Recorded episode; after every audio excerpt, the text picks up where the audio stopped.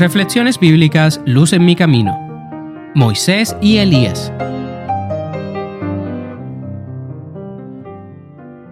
Lucas 9, 28 al 36.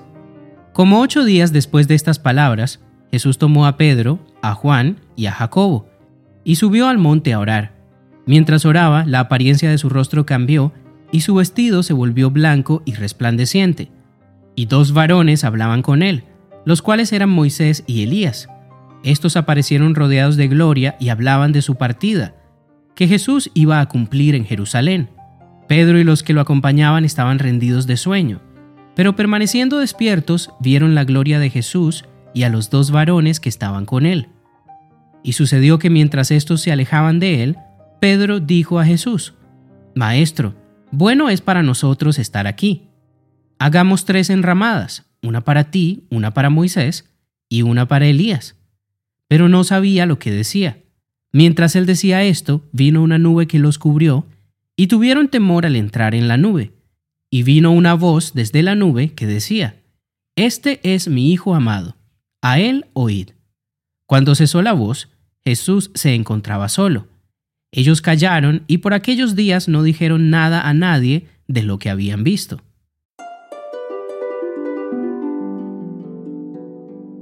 El ministerio de Jesús había llegado a un momento crítico, faltaba ya muy poco para su muerte, y se acercaba la prueba más grande que debía afrontar. De los doce discípulos, Pedro, Juan y Jacobo eran los más cercanos a Jesús y eran quienes lo acompañaban en sus momentos más íntimos. Pero es sorprendente ver la dependencia que tenía Jesús del Padre. No hubo una sola mañana o una sola noche en la cual nuestro Señor no se postrara en oración ante Dios. ¡Qué comunión tan grande! Si Jesús tenía este tipo de relación con Dios, ¿cuánto más debemos tenerla nosotros también? Es más, Jesús podría haber tenido estos momentos de oración sin que nadie se diera cuenta, pero él quería que sus discípulos vieran qué tan importante era para su vida la comunión con Dios. Jesús deseaba que ellos vivieran esta misma experiencia. Y esto mismo debemos vivir nosotros. Acercarnos a Dios y hablar con Él debe ser para nosotros una necesidad, porque la realidad es que sin el poder de Dios en nuestras vidas estamos indefensos contra el pecado y la maldad que hay en el mundo. Como ya hemos estudiado antes, la oración no es un ritual de palabras vacías y repetitivas, es una conversación real con Dios.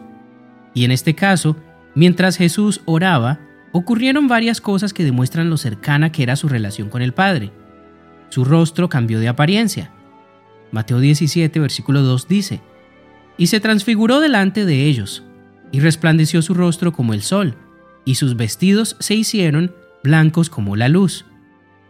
También Marcos capítulo 9, versículo 3 dice, Y sus vestidos se volvieron resplandecientes, muy blancos, como la nieve, tanto que ningún lavador en la tierra los puede hacer tan blancos. Según el relato de Lucas, todo esto ocurrió mientras Jesús oraba, y sus discípulos fueron testigos de esto. La apariencia de su rostro cambió, brillaba como el sol, y su vestido se volvió blanco como la luz, según Marcos, blanco como la nieve, tanto como nadie lo puede dejar. Así que sabemos que esto era algo diferente. Dios le estaba mostrando a sus discípulos una miniatura de la gloria de Jesús. Si hubiese sido toda su gloria, hubieran muerto consumidos por el fuego. Pero Dios les mostró lo necesario para que pudiesen ver con sus propios ojos que Él era el Hijo de Dios. Ellos aún no lo sabían, pero iban a necesitar este recuerdo en sus mentes cuando Jesús muriera y pareciera que todo había terminado. Mientras oraba, también aparecieron junto a él Moisés y Elías, hablando de su muerte y de todo lo que ocurriría en Jerusalén. Dios sabía que la tarea que Jesús tenía delante de él era muy grande Así que permitió que Jesús recibiera este apoyo de parte de ellos. Moisés y Elías aquí no eran una aparición cualquiera. Jesús había resucitado a Moisés después de su muerte y Elías había sido llevado al cielo en un carro de fuego. Ellos representaban para Jesús el propósito de su ministerio. Moisés, por una parte, representa a todas aquellas personas que han muerto creyendo en Jesús y serán resucitadas cuando Él regrese. Y Elías representa a las personas que estarán vivas en la segunda venida de Jesús. aquellos que no morirán. Era necesario que Jesús fuera a Jerusalén. Si no ocurría, y si Jesús no entregaba su vida en la cruz, ninguno de nosotros tendríamos hoy la oportunidad de salvación. Pero gracias a Dios por Jesús y su infinito amor para con nosotros, que dejó toda su gloria en el cielo para que podamos tener una oportunidad de vida eterna. Pedro, que no entendía lo que estaba ocurriendo, se dejó llevar por su característica impulsividad y sugirió construir tres enramadas para ellos. Pobre Pedro, aún tenía mucho camino por recorrer, como muchos de nosotros, pero Dios en su misericordia y su amor le permitió presenciar esto para que en un futuro tuviese una prueba más del poder de Dios.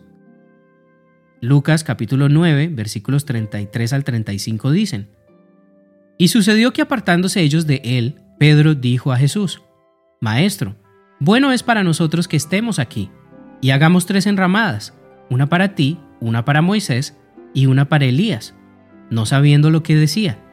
Mientras él decía esto, vino una nube que los cubrió, y tuvieron temor al entrar en la nube. Y vino una voz desde la nube que decía, Este es mi Hijo amado, a él oíd. Estas palabras de Dios deberían ser un fundamento para nuestras vidas. Debemos vivir nuestras vidas oyendo únicamente las palabras de Jesús y no lo que los maestros del mundo enseñan. Pedro tenía en su mente ideas falsas sobre la misión de Jesús y creía que el momento de reinar sobre Israel estaba cercano. Pero Jesús, nuestro Dios, había venido a reinar sobre nuestros corazones.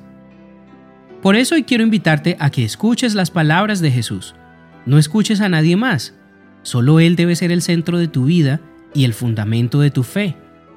Acércate a Dios cada mañana y pídele que te ayude a fortalecer tu vida espiritual. Pídele que te muestre la verdad del Evangelio y lleva tu fe todos los días a la acción. No olvides que solamente en Jesús podemos encontrar la salvación y la vida eterna.